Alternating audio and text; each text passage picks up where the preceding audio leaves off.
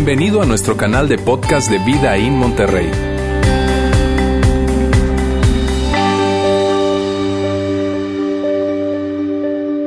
Muy buenas tardes tengan todos ustedes. Hoy continuamos con nuestra serie Punto de Partida. Estamos en la sexta parte ya y quizá tú dices seis.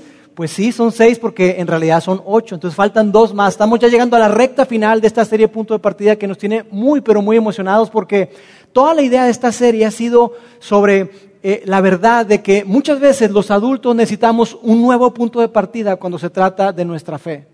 Tú y yo necesitamos un nuevo comienzo.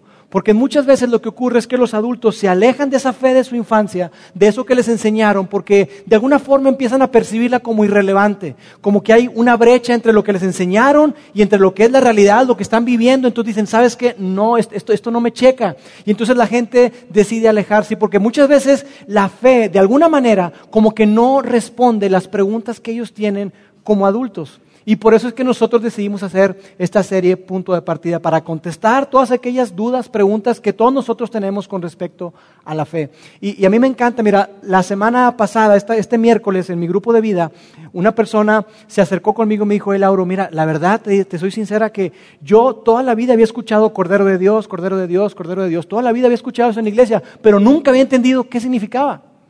Hasta ahora que entendí que Jesús es el Cordero de Dios que quita el pecado del mundo. Y si vieras qué padre siento saber esa gran verdad, de verdad que, muy padre. Y por eso nos encanta esta serie Punto de Partida. Y si tú estás con nosotros por primera vez, déjame agradecerte primeramente por tomarte esta oportunidad de estar con nosotros hoy. Gracias por aceptar la invitación de esa persona que dijo, hey, tienes que venir, tienes que escuchar, tienes que escuchar la música y vivir la experiencia. Gracias por estar acá. Quiero decirte que nos encantaría que te pusieras al día con esta serie y lo puedes hacer escuchando los mensajes e incluso compartiéndolos con alguien más en nuestra página web que aparece aquí en pantalla www.vidainmtigriega.org diagonal mensajes, ahí están los mensajes, o también lo puedes hacer a través de nuestro canal de podcast Vida in Monterrey, y ahí están todos los mensajes de esta serie y desde que nosotros arrancamos como iglesia hace poco más de cuatro años. Bien, pues hoy lo que quiero hacer es que platiquemos brevemente acerca de, de algo que todos nosotros tenemos en común. Mira, yo la verdad es que a la gran mayoría de ustedes no los conozco, pero yo sé que tenemos algo en común tú y yo. Y lo que tenemos en común es nuestra tendencia a querer negociar con Dios. Todos nosotros queremos negociar con Dios. Y se ve más o menos así. Dios, si tú haces, te prometo que yo siempre, Dios, si tú haces tal o cual cosa, yo siempre voy a hacer esto. O de otra manera, Dios, si tú haces esto o aquello, te prometo que yo nunca, nunca, nunca, mira, por esta te prometo que jamás. Tú y yo hacemos eso, todos nosotros, de alguna forma u otra, intentamos negociar con Dios. Y tú te acuerdas quizá eh, cuando estabas en la preparatoria que, te dieron tu primer carro o te prestaron el carro y, te dijeron, ¿sabes qué? Este, pues vas a ir a la fiesta, ok, nada más mucho cuidado, esto y esto y esto. Y sabes que te quiero aquí a las 12, hijo, como cenicienta.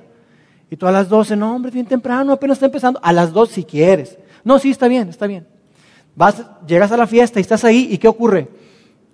¡Hala! Es la una de la mañana.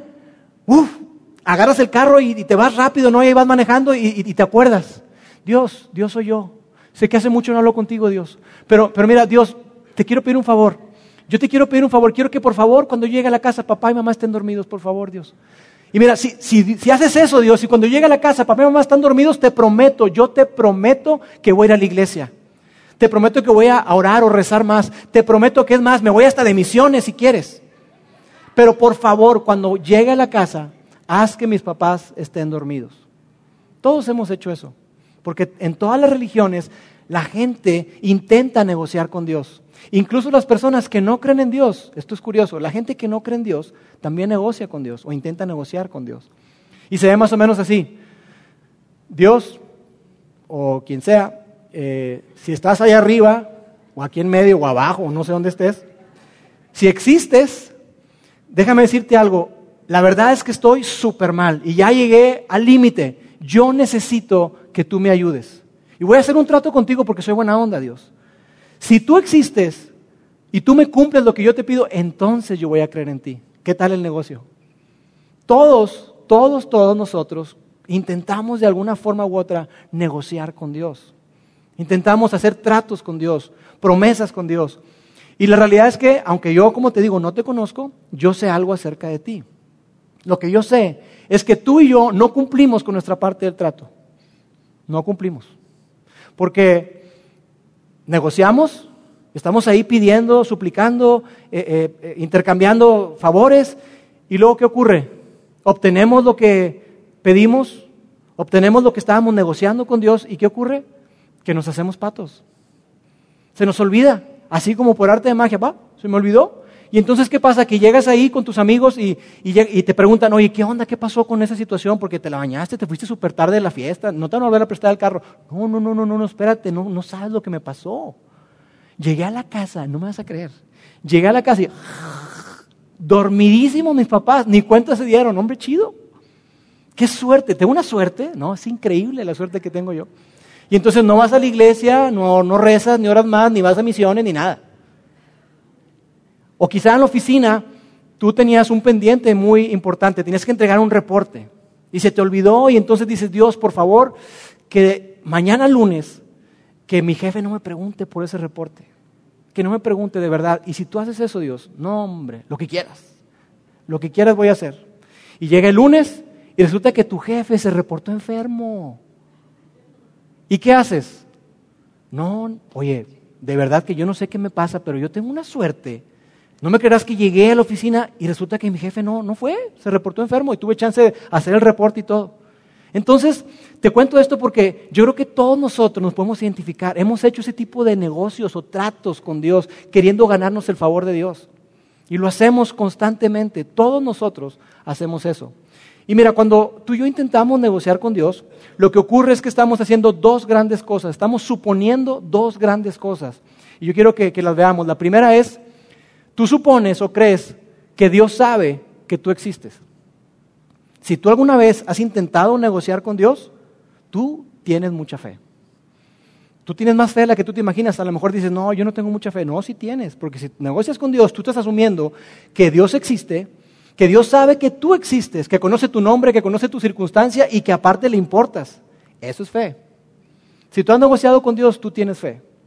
Y el segundo supuesto, que es en el que quiero que nos detengamos hoy, es este que está acá, y es que tú y yo pensamos que tenemos algo que Dios quiere, que tú y yo tenemos algo que Él quiere de nosotros. Porque cuando tú negocias con una persona, tú la ves y le dices, mira, ¿sabes qué? Yo quiero eso, déjame ver qué es lo que tú puedes querer de mí. Porque seguramente quieres algo, entonces vamos a hacer negocios, entonces yo quiero algo de ti y tú seguramente quieres algo de mí. Y cuando se trata de Dios, lo que hacemos es ponernos a pensar y decir, ¿qué podrá querer Dios de mí? ¿Qué podrá querer Dios? ¿Qué podrá querer Dios de mí? Y entonces, ah, ya sé lo que quiere Dios de mí. Obediencia. ¿Qué tal un poco de obediencia a Dios? No, si tú haces esto, si me cumples, yo te voy a obedecer. O quizá dices, no, a lo mejor la obediencia no, no tanto, pero ¿qué tal eh, asistencia? Por ahí también yo he escuchado o creído que si yo asisto a la iglesia, pues me va bien. Entonces, ¿sabes qué, Dios? Si tú haces esto o esto o esto, entonces yo voy a empezar a ir a la iglesia. No voy a fallar ningún día, ¿eh? De verdad, te lo prometo. Y todos nosotros todo el tiempo estamos haciendo eso. Ahora, con respecto a este supuesto de que tú y yo pensamos que Dios quiere algo de nosotros, yo quiero decirte algo sumamente importante. La realidad es que esto que te voy a decir es lo que distingue a la fe cristiana de todos los demás sistemas de creencias. Y es algo que nos encanta hablar en este lugar porque, porque en primer lugar es una excelente noticia, lo que te voy a decir es una excelente noticia para todos los que estamos aquí. Y en segundo lugar es algo que, con lo que tú y yo probablemente nos choca un poquito porque no estamos acostumbrados a la manera, o sea, no nos criaron pensando de esa manera, lo que te voy a decir. No importa si creciste en una iglesia católica o cristiana o judía, en la sinagoga, no importa, la gran mayoría de nosotros no fuimos criados pensando de esta manera. Y la gran noticia, lo que yo quiero que tú sepas, es esto. Dios no negocia porque Él no quiere algo de ti. Dios no quiere nada que tú tengas, nada. Más bien, Dios quiere algo para ti. Dios no quiere algo de ti, Dios quiere algo para ti. Y nos has escuchado decir una y otra vez eso, porque esa es la realidad. Dios no quiere algo de ti, Dios quiere algo para ti. Y hay una gran diferencia entre creer, vivir y pensar que Dios quiere algo de mí todo el tiempo. ¿Qué querrá Dios? ¿Qué querrá Dios? A saber, vivir y pensar que Dios quiere algo para mí. Hay una gran, gran diferencia. Y es por eso que tú y yo no tenemos por qué negociar con Dios. Es por eso que no tiene sentido incluso negociar con Dios. Porque Dios no, necesita nada tuyo ni nada mío. Porque Dios es Dios. ¿Te has puesto a pensar en eso? Si Dios necesita algo tuyo o algo mío, como que no es un Dios tan admirable, porque me necesita. Y Dios no necesita nada de nosotros. Ahora, la palabra que, encierra toda esta idea de que Dios no quiere algo de ti, sino algo para ti, en la fe cristiana se le conoce como gracia. Gracia. Y tú y yo hemos experimentado la gracia en diferentes niveles, en diferentes momentos en nuestra vida. Porque gracia es eso que tú experimentas cuando, cuando vas al supermercado o a la tienda de la esquina, ¿verdad? Al Oxxo o Seven o lo que sea. Y entonces resulta que tú estás comprando y te falta dinero. Y te faltan unos cuantos pesos. Y la persona que está ahí te dice, no, sí déjelo. Ah, eso es gracia. Cuando tú vas a una farmacia y tienes que comprar un medicamento y, que, lo has buscado por todos lados y nada más esa farmacia lo tiene, pero resulta que se te olvidó algo de dinero y no completas tampoco. Y la persona que está atrás está escuchando toda tu historia y que tu hijo, que tu hija, que está así WhatsApp y que tú necesitas mucho, mucho, mucho ese, medicamento. Y te dice, no se preocupe señora, yo se lo pago. Y te lo paga. Eso, eso es gracia. Y estoy seguro que tú en alguna medida u otra lo has experimentado. Yo recuerdo hace años cuando mis hijas, eh, Paulina y Rebeca, estaban chiquitas, David todavía no nacía, íbamos a San Antonio y pues ya sabes, ¿no? Tienes que pasar por, por eh, Laredo o Colombia y tienes que internarte y pedir permiso. Y no sé por qué a todos nosotros, estoy seguro, a todos nosotros como que eso del permiso como que nos pone tensos, nos pone nerviosos. Y ahí estás y, ay, este, a ver qué pasa, y, ahí estás para aquí. No, no sé por qué, pero como que nos pone muy nerviosos cuando no debería ser así. Entonces estábamos ahí y checando y rechecando la visa y esto y el otro. Y cuando llegamos al pasaporte de Paulina, estaba vencido. Entonces yo dije, no, ya. Le dije, Mónica, no, no, pues no, no, no vamos a ir a San Antonio. Ya hemos comprado ya los boletos para SeaWorld y todo el show. No, pues olvídate, no, no vamos a ir. Pero pues ya estamos aquí, Vamos a ver qué nos dice el, agente de migración. Total, llegamos y ellos siempre tan amables, con una cara y una sonrisa espectacular, ¿verdad? Entonces llegaron, entonces yo llegué así, así como con la cola entre las patas, ¿verdad? Y este, ¿a dónde va? Eh, vamos a San Antonio, señor. ¿Cuánto tiempo? Pues vamos por una semana. Mm. ¿Placer o negocios? No, placer, espero que placer. Mm. Ok. Y entonces me dice, pásame sus documentos, se los doy, los empieza a ver. Y me dice, van a ver a Shamu y que sí, vamos a ir a Shamu y Fiesta Texas y todo el show, ¿verdad? Y dice, ah, ok. Empieza a ver esos documentos y me dice, Señor, ¿ya se dio cuenta que el pasaporte de su hija está vencido? Y dije, Señor, sí, me acabo de dar cuenta. Dice, no, no, no sabía, no sabía. Bueno, pues usted sabe que no puede pasar.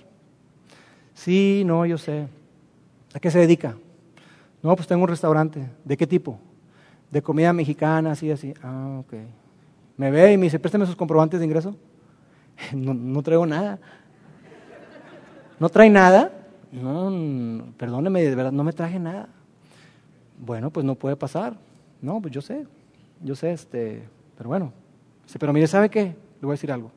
Estoy viendo a su familia y yo quiero que usted pase un buen tiempo. Los voy a dejar pasar. Pam, pam, pam. Váyase, que le vaya muy bien. Eso es gracia. Eso es gracia. Definitivamente. Porque, ¿cómo te explicas eso, no? Y, mira, yo crecí desde pequeño escuchando esto de gracia, gracia. Y en la iglesia donde crecí, una definición que me dieron y que, que, me encanta porque es fácil de recordar y es muy cortita, es esto. Gracia es favor inmerecido. Gracia es algo que, que tú no te mereces, que tú no trabajas por él, simplemente te lo otorgan. Es ¿sabes qué? Yo voy a hacer esto por ti porque yo quiero. Eso es gracia. Eso es gracia. Pero cuando tú y yo nos acercamos a Dios, muchas veces no, no, ligamos este concepto, no nos damos cuenta que de lo que es gracia. La gracia tiene todo que ver con la persona que la otorga, la persona que la está entregando, no con la persona que la está recibiendo. El mérito 100% es de la persona que la da, no de la persona que la recibe. Es algo curioso, porque imagínate que, que yo con esto que te estoy contando, esta historia que es verídica, de que, de que fui, que, que me dejaron pasar y todo, imagínate que yo diga, no, soy increíble, no, no, no. No, no, por eso me dejó pasar. Si no, pues, ¿para crees que nada más así? No, es que soy increíble. Sería ridículo. Dice, este cuate está loco. No, todo el mérito no fue mío, Ni de mis hijas que les dije que lloraran. No, no es cierto. No, no. El mérito fue 100% de la persona que dijo, ¿sabes qué? Está bien, te voy a dejar pasar. Porque eso es gracia. Gracia es decir, ¿sabes qué? Voy a hacer algo por ti, no por tu carácter, porque tienes un gran carácter, no es por mi carácter. Voy a hacer algo por ti, no por tu bondad, sino por mi bondad. Voy a hacer algo por, no por quien tú eres, sino por quien soy yo. Eso es gracia. Y, y, la gracia está en el corazón, en el centro del cristianismo. Y por eso es tan importante que tú y yo podamos asimilarla, que podamos abrazarla, entenderla. Porque mira, gracia, a diferencia de misericordia, es recibir lo que tú sabes que no te mereces.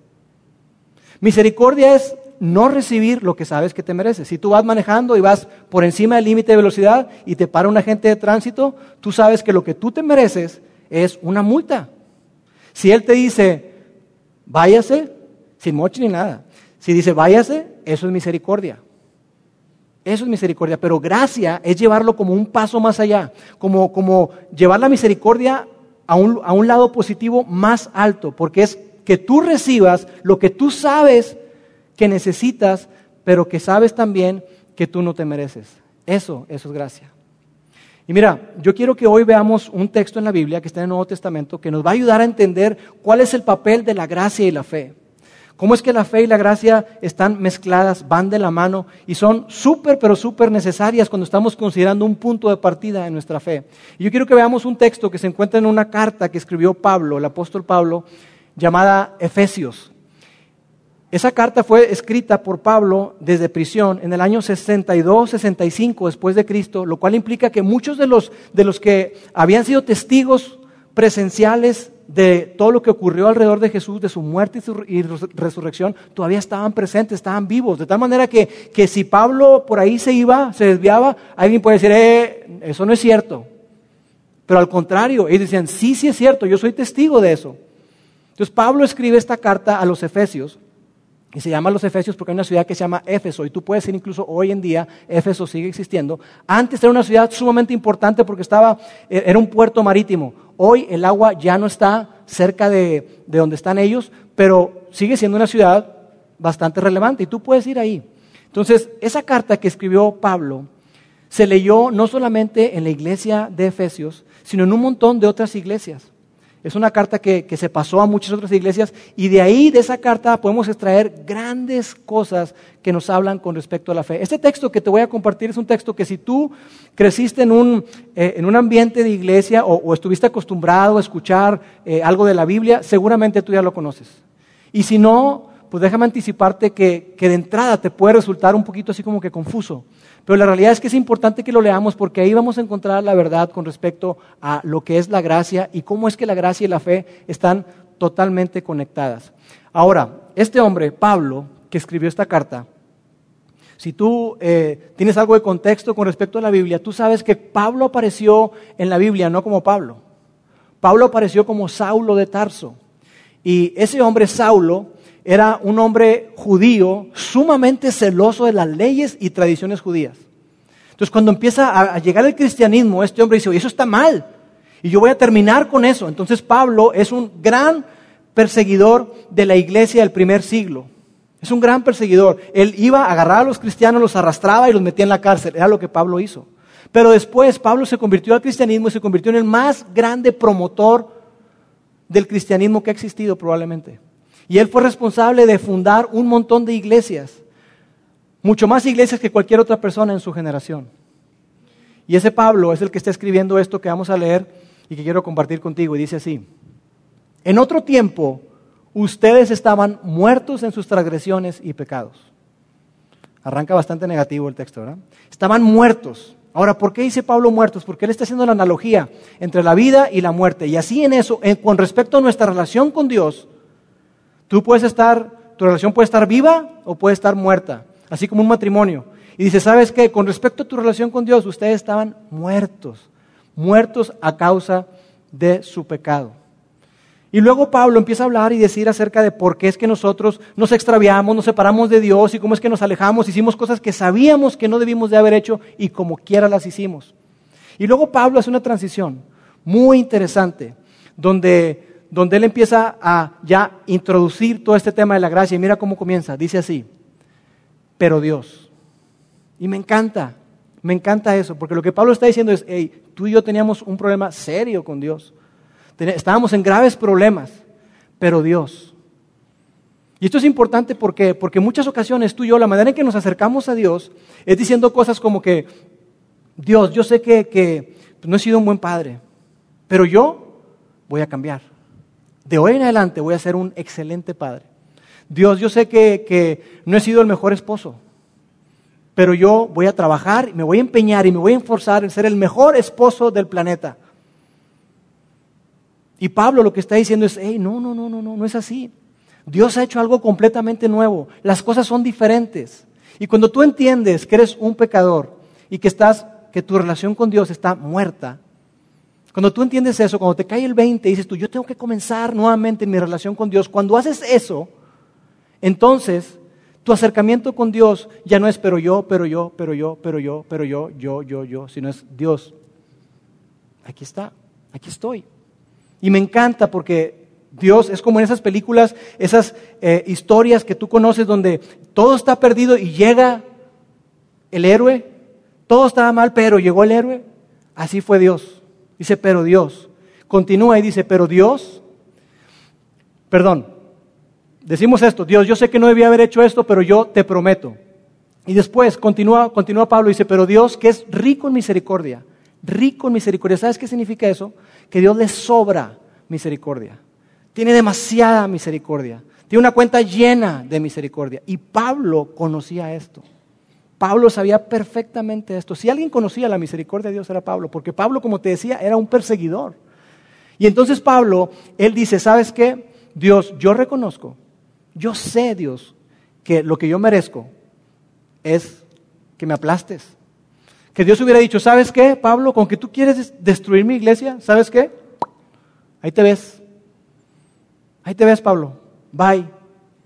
Pero Pablo pudo experimentar y saber lo que era la misericordia de Dios, porque lo que Dios hizo con Pablo fue algo increíble. Fue algo increíble porque Dios dijo, Pablo, entonces tú quieres destruir mi iglesia? ¿Sabes lo que voy a hacer? No te voy a destruir, Pablo. Lo que voy a hacer es que te voy a tomar a ti, el asesino de cristianos, el que persigue cristianos, te voy a tomar a ti para ser mi mayor instrumento y que a través de ti un montón de gente pueda conocer acerca de qué tan rico soy yo en misericordia. Eso fue lo que Dios hizo con Pablo. Y la frase que viene a continuación es algo que yo quiero que, que tú te grabes en tu mente y tu corazón porque es tan, pero tan importante. Y la frase es esta. Pero Dios, que es rico en misericordia, por su gran amor por nosotros, por su gran, grande amor por nosotros. Y es algo tan increíble porque esta pregunta, esta frase, perdón, responde una pregunta y la pregunta es, ¿Dios te importa? ¿Dios verdaderamente te importa mi vida? ¿Te importa lo que yo haga? ¿Te importa lo que deje de hacer? ¿Te importan mis hijos? ¿Te importa mi familia? ¿Te importo? Esta frase está respondiendo esa pregunta, por supuesto que sí. Por supuesto que le importamos a Dios. Y como yo quiero que tú te grabes esa frase, yo quiero que ahora le quitemos el nosotros y que le pongamos por mí. Porque yo quiero que tú guardes en tu corazón eso que es tan importante y que es fundamental cuando hablamos de la fe cristiana. Entonces le vamos a cambiar y quiero que lo leamos juntos. ¿Está bien?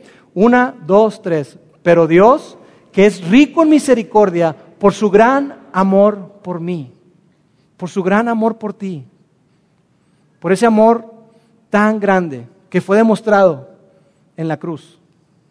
Por ese amor tan grande es que Dios extiende su misericordia. Y mira después cómo continúa y termina. Dice, pero Dios que es rico en misericordia, por su gran amor por nosotros, nos dio vida con Cristo cuando aún estábamos muertos en pecados. Es decir, tú y yo estábamos separados de Dios, no había relación con Dios, estábamos mal, estábamos alejados de Dios, pero Dios, por su gran e increíble amor, Él decidió hacer algo y Él decidió darnos vida. ¿Pero por qué? ¿Qué hice? ¿Qué hice para merecer eso? Nada, no hiciste nada. Porque no se trata de ti, se trata de Él. Se trata del gran amor de Dios. Y toda esta frase que está grande, está larga, quizá tú la lees y dices, eh, sí, pero como que está así medio enredado, ¿no? Pablo, ¿no me lo podrías resumir? ¿Cómo lo podríamos expresar de manera diferente? Y Pablo lo dice así. por gracia ustedes han sido salvados. Es por gracia, es por ese favor inmerecido. Entonces no es el trato, no es la negociación, no es la promesa que tú le hagas. Es por la gracia, por ese favor inmerecido de Dios que tú y yo podemos tener la salvación. En pocas palabras, Dios hizo esto. Dios decidió dejar de estar separado de ti porque Él quiso. Él decidió acercarse a ti, acercarse a mí. ¿Por qué? Porque hicimos algo increíble, porque somos bien buena onda, porque somos wow. No, no. Simplemente porque Él lo quiso hacer. Y después Pablo continúa en el texto, nos dice la manera en que lo hacemos. Dice, ustedes por gracia han sido salvos mediante la fe. Ese es el vehículo. Esa es la manera en que tú y yo podemos abrazar y experimentar la gracia de Dios, es mediante la fe. Y eso es algo súper interesante, porque es fundamental. Si tú estás considerando la fe cristiana, yo te decía que esto es algo que distingue pero completamente a la fe cristiana de todos los demás sistemas de creencias. Porque aquí está hablando que es por fe. Y por eso es que hace, semanas atrás veíamos nosotros que en el caso de Abraham, dijimos que Abraham fue declarado justo delante de Dios porque él confió en Dios, porque él le creyó a Dios. Y Abraham le creyó a Dios y esto, su fe y su confianza, le fue contado por justicia. Y luego veíamos también en el pueblo de Israel que el pueblo de Israel estaba esclavo en Egipto y Dios hace un montón de milagros y cosas y después, ¿qué sucede? Que Dios les pide algo. Le dicen, hey, confíen en mí. Esta noche yo, yo voy a hacer algo increíble. Mañana ustedes van a salir de aquí. Confíen en mí. Lo que les pido entonces, confíen en mí. Pongan sangre del cordero y pónganlo en el marco de su puerta. Y ellos confiaron en Dios y Dios los sacó de Egipto de manera increíble. Y lo que Pablo nos está diciendo a ti y a mí es que eso sigue siendo o sigue estando vigente. Comenzó con Abraham siendo por fe, con el pueblo de Israel fue por fe y hoy sigue siendo por fe. Así que todo esto de la gracia de Dios y tener una relación con Dios es un asunto de fe, no de otra cosa. Continúa y dice, ustedes han sido salvados mediante la fe. Esto no procede de ustedes, sino que es el qué? el regalo de Dios. Es un regalo. Dios te lo extendió porque Él así quiso, porque le plació, porque te amó con ese gran amor que tiene y por esa misericordia que Él tiene, que es rico. Por eso es que tú y yo podemos tener salvación. Luego Pablo sigue extendiendo todo el concepto y dice así, no por obras para que nadie se jacte. O sea, si esta onda de que es por gracia, si que es un regalo de Dios. Si no te quedó claro, déjame te lo aclaro. No es por obras, para que nadie se jacte, para que nadie se pare el cuello, para que nadie se gloríe, dice otra versión. No es por obras. Es por lo que Dios quiso hacer, por su carácter, por su bondad, por su misericordia, porque a Él así le plació. Ahora, toda esta parte que te acabo de contar es la parte teológica, es la parte teórica, digamos así. Ahora pasemos a la parte práctica. ¿Cómo es que esto aplica para mí? Hoy en día, ¿cómo, se ve esto en la práctica? Y para eso es necesario que tú y yo nos hagamos una pregunta. Una pregunta que es importante, independientemente de si tú te consideras un seguidor de Jesús, cristiano, católico o no, es importante que tú y yo nos hagamos esta pregunta que es muy, pero muy importante porque es fundamental con respecto a nuestra fe. Y la pregunta es la siguiente. ¿Qué estándar vas a usar para determinar dónde estás parado con Dios? ¿Qué estándar vas a usar? O sea, ¿cuál es la vara de medir? ¿Cuál es el metro? ¿Qué vas a usar para decir, mira, yo sé, sin lugar a dudas, yo sé que estoy bien con Dios? ¿En base a? ¿Cuál es el estándar? ¿En base a qué vas a decir que estás bien con Dios? Porque hay dos opciones. Nos encanta decir que hay más, porque nos gusta mezclar, pero al menos yo veo dos opciones posibles. La primera opción es tu comportamiento y la segunda es la gracia de Dios. Entonces, ¿cómo vas a, cómo vas a medir cómo estás parado con Dios? ¿Cómo estás en tu relación con Dios?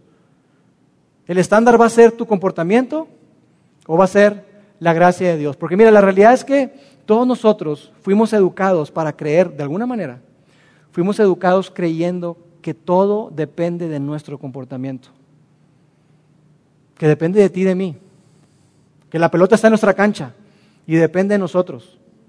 Entonces, entre mejor te portes, estás bien con Dios.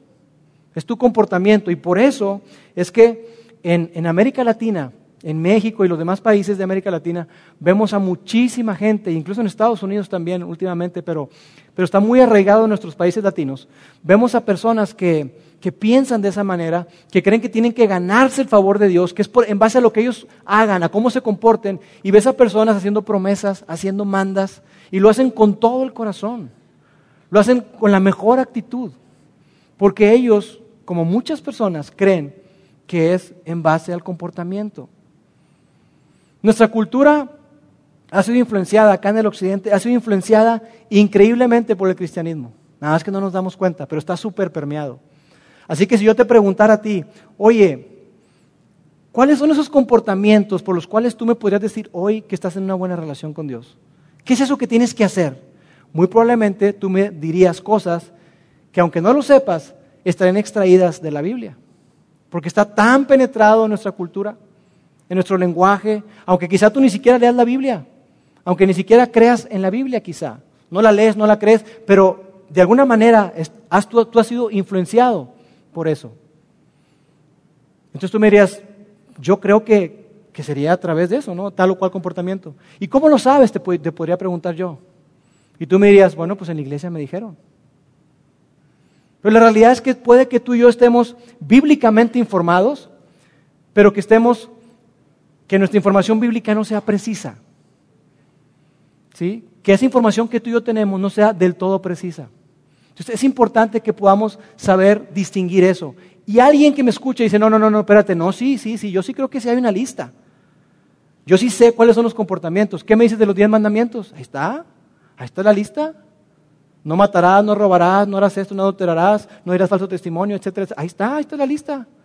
Pero la realidad es que, como veíamos hace unas semanas atrás, los diez mandamientos no fueron una condición para tener una relación con Dios.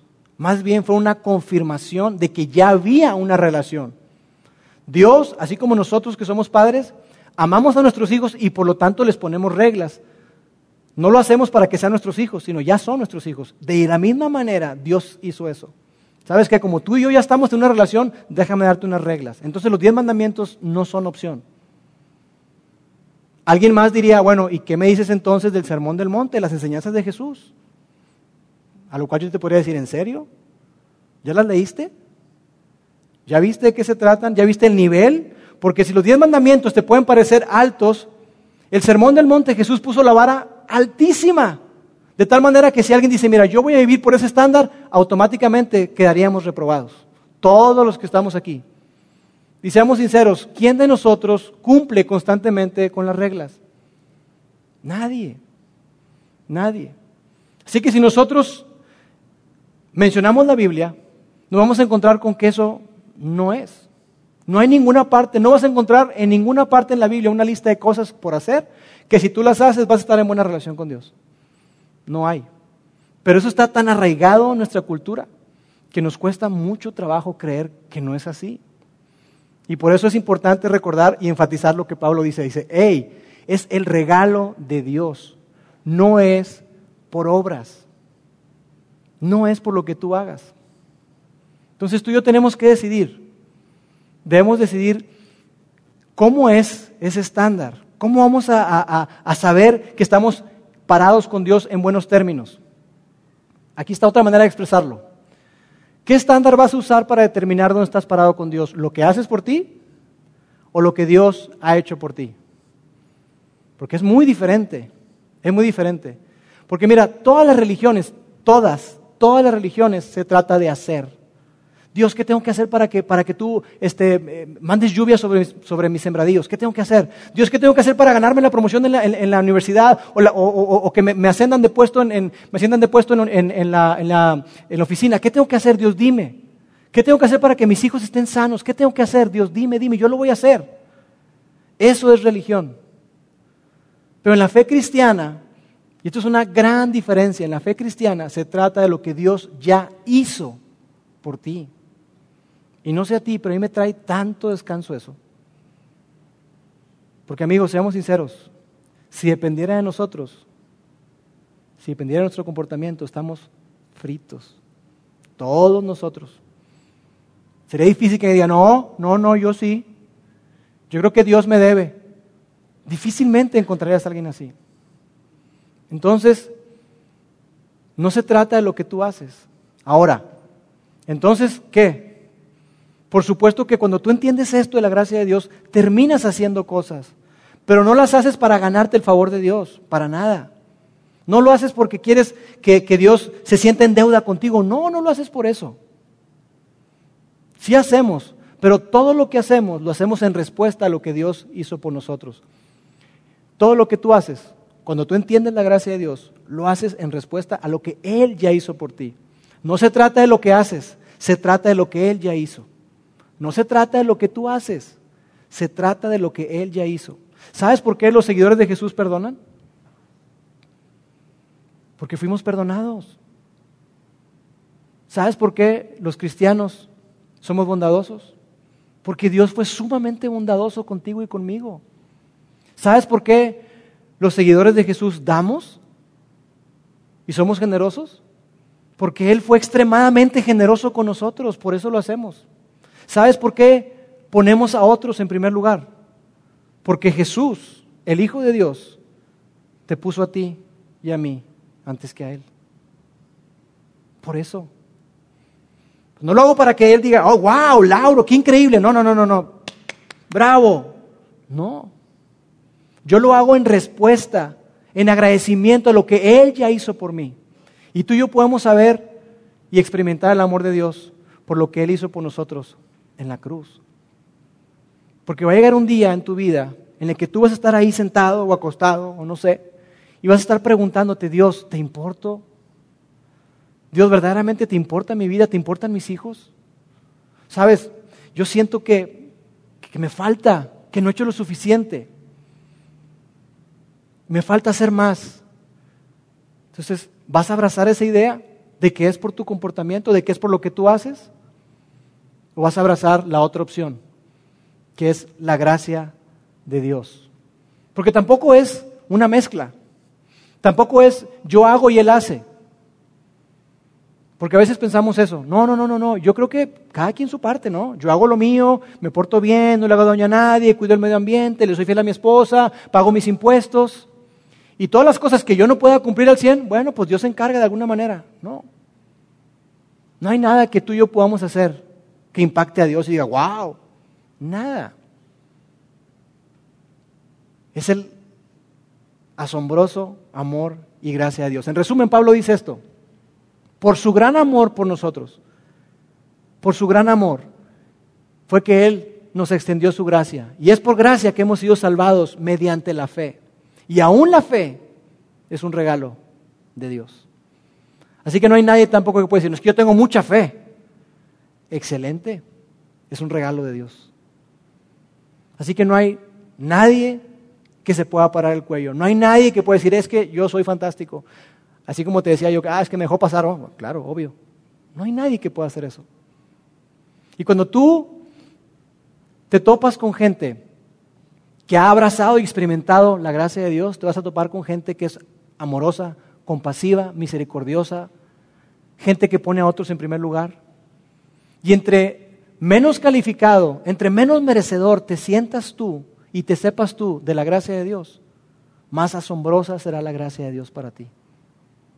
Y la realidad es que si no fuera por la gracia de Dios, nadie de nosotros estaríamos acá. Yo no estaría parado aquí con ustedes, amigos, si no fuera por el amor increíble y por la gracia de Dios.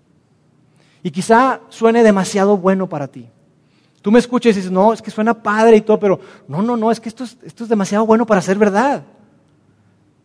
Pero así de grande, así de increíble y asombroso es el amor de Dios por cada uno de nosotros. Es un amor que no tiene principio y no tiene final, es increíble, es asombroso. Cada semana terminamos con una pregunta. Una pregunta que queremos que ustedes compartan, que discutan en sus grupos de vida o saliendo de aquí, en la comida, con, sus amigos, alguien de la oficina, algún familiar. Y, la pregunta que quiero que, que esta semana respondamos tiene que ver con la reacción de la gente. Cuando tú le compartes a la gente, cuando tú escuchas, cuando tú escuchas esto de la gracia de Dios, este favor inmerecido de Dios, generalmente tendemos a dar como un paso atrás y decir, no, no, no, espérame, ¿cómo? Y hacemos preguntas. Sí, ok, la gracia y todo, pero ¿y qué de esto? ¿Qué de lo otro? Sí, la gracia de Dios, pero ¿y entonces qué? Yo quiero que tú pienses en cuál es tu pero ¿y entonces qué? Y aquí está la pregunta. Pero ¿y qué acerca de... Y tú ponle ahí. ¿Qué es eso que viene a tu mente cuando tú escuchas acerca de la gracia de Dios y que te surgen preguntas? Oye, pero ¿y entonces? ¿Puedo hacer lo que yo quiera entonces? Pero ¿y entonces? No importa lo que haga, ¿me puedo portar así? ¿Puedo portar? Muchísimas preguntas pueden surgir de ahí. ¿Cuál es tu pero y qué acerca de? Eso es lo que quiero que esta semana discutamos. ¿Está bien? Permítame orar. Dios, gracias, Padre, porque tú nos amas de una manera tan increíble. Gracias, Señor, porque, porque podemos entender que no se trata de lo que hacemos, se trata de lo que tú hiciste por nosotros. Gracias por amarnos tanto que enviaste a tu Hijo Jesús para morir en la cruz por nosotros y perdonarnos nuestros pecados. Dios, nos sorprende, nos asombra tu gracia tan increíble. Reconocemos que no somos merecedores de nada, pero para mí en lo personal se me hace tan padre poder descansar y saber que no se trata de lo que yo hago, sino que tiene todo que ver con lo que tú hiciste por mí. Ayúdanos, Señor, a vivir en esa libertad. Ayúdanos a vivir, Señor, sabiendo que nada ni nadie nos puede separar de tu amor. Te amamos en nombre de Jesús. Amén. Gracias por haber escuchado este podcast de Vida en Monterrey. Si deseas escuchar estos mensajes en vivo, te invitamos a que nos acompañes todos los domingos a nuestro auditorio. Para más información sobre nuestra ubicación y horarios, entra a vidainmty.org o síguenos en nuestras redes sociales como Facebook, Twitter e Instagram. Nos vemos la próxima semana.